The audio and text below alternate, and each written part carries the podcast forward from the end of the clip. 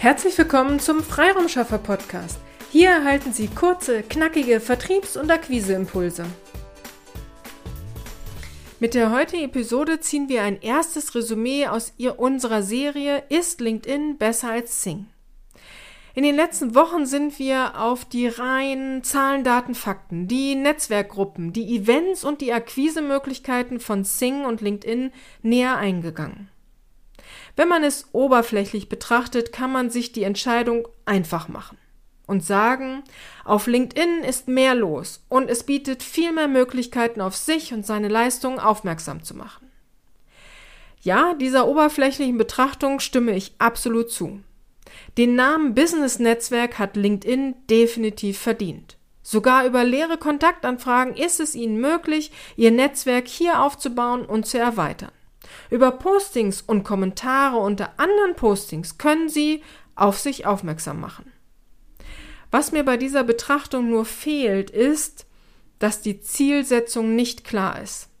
Sie wissen, wir sind Fans davon, eine Strategie zu haben, die einen zu dem gewünschten Ziel führt. Nur um die Strategie festlegen zu können, muss das Ziel definiert sein. Ist es Ihr Ziel, Ihre Leistungen und Ihre Brand sichtbar zu machen, dann ist definitiv LinkedIn die richtige Wahl. Überlegen Sie sich einen Contentplan und legen Sie fest, wen Sie damit erreichen wollen und legen Sie los. Ist es Ihr Ziel, potenzielle Mitarbeiter auf sich aufmerksam zu machen, dann ist es definitiv eine gute Wahl, auf Singen vertreten zu sein ein Arbeitgeberprofil anzulegen und sich den Talentmanager von Sing genauer anzuschauen. Auch könnte es eine Idee sein, die Themenblockseiten von Sing im Blick zu behalten, um zu schauen, ob sie hier in die Sichtbarkeit kommen können. Ist es Ihr Ziel, Akquise zu betreiben? Dann kann sowohl Sing als auch LinkedIn die richtige Wahl sein. Es kommt auf Ihre Zielgruppe und Ihre Akquisestrategie an, um hier die richtige Wahl zu treffen.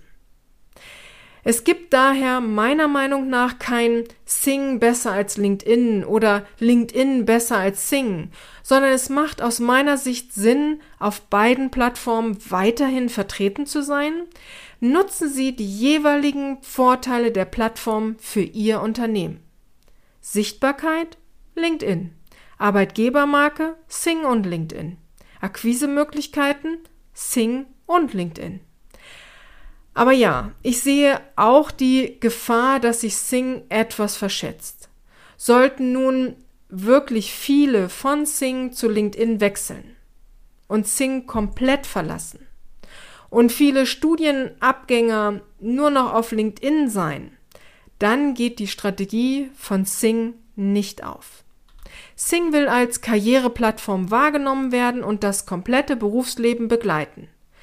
Wenn nun Berufseinsteiger und Führungskräfte von Sing zu LinkedIn wirklich wechseln, dann hat Sing verloren. Aber ganz so schwarz sehe ich es im Moment nicht. Daher werden wir auf Sing und LinkedIn bleiben und die jeweiligen Vorteile der Plattformen für uns nutzen.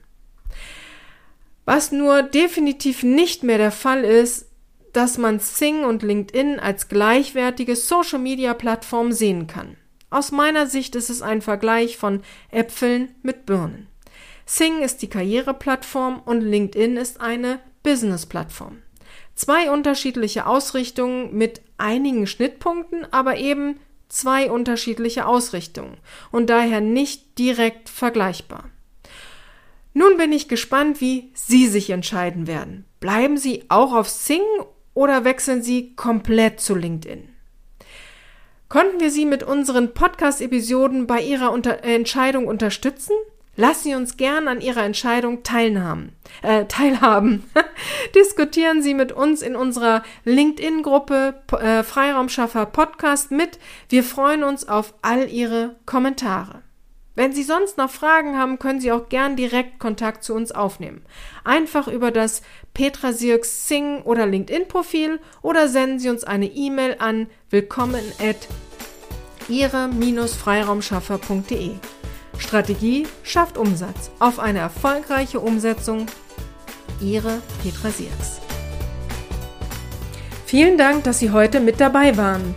Wenn Ihnen diese Episode gefallen hat, freuen wir uns, wenn Sie unseren Podcast weiterempfehlen oder einzelne Episoden weiterleiten. Vielen lieben Dank.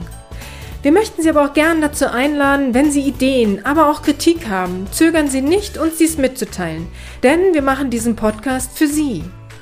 Wir freuen uns auf Ihr Feedback, Ihre Bewertung bei iTunes und vor allem, wenn Sie unseren Podcast abonnieren und bei der nächsten Episode wieder mit dabei sind. Bis dahin, Ihre Freiraumschaffer.